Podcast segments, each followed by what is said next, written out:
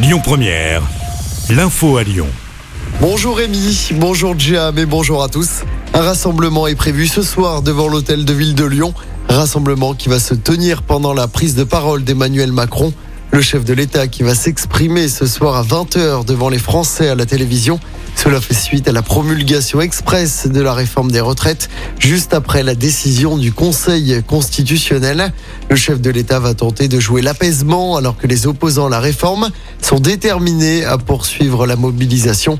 L'intersyndicale se retrouve d'ailleurs ce soir après l'allocution du président afin d'établir le calendrier des prochaines actions à mener jusqu'au 1er mai prochain, date d'une mobilisation de grande ampleur.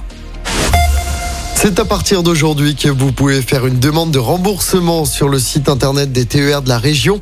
La SNCF qui va rembourser, pour rappel, les abonnements TER du mois de mars à hauteur de 50%. C'était une demande de Laurent Vauquier. C'est pour compenser le trafic fortement perturbé par les grèves contre la réforme des retraites. La région qui pourrait faire la même demande pour le mois d'avril. Retour sur cette grosse pagaille hier à l'aéroport de Lyon-Saint-Exupéry. En cause, une coupure d'électricité dans la nuit de samedi à dimanche. De nombreux vols ont été annulés ou retardés hier. Sur les réseaux, les voyageurs étaient en colère du manque de communication des équipes de l'aéroport.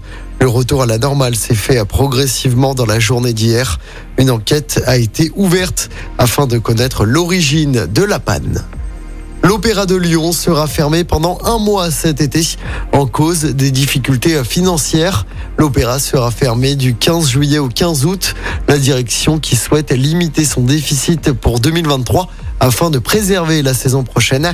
Notez que la journée porte ouverte du 6 mai est annulée et plusieurs représentations prévues au mois de juin prochain seront reprogrammées ultérieurement.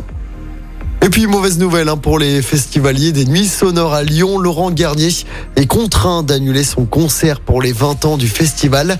Le DJ français devait clôturer l'événement le 21 mai.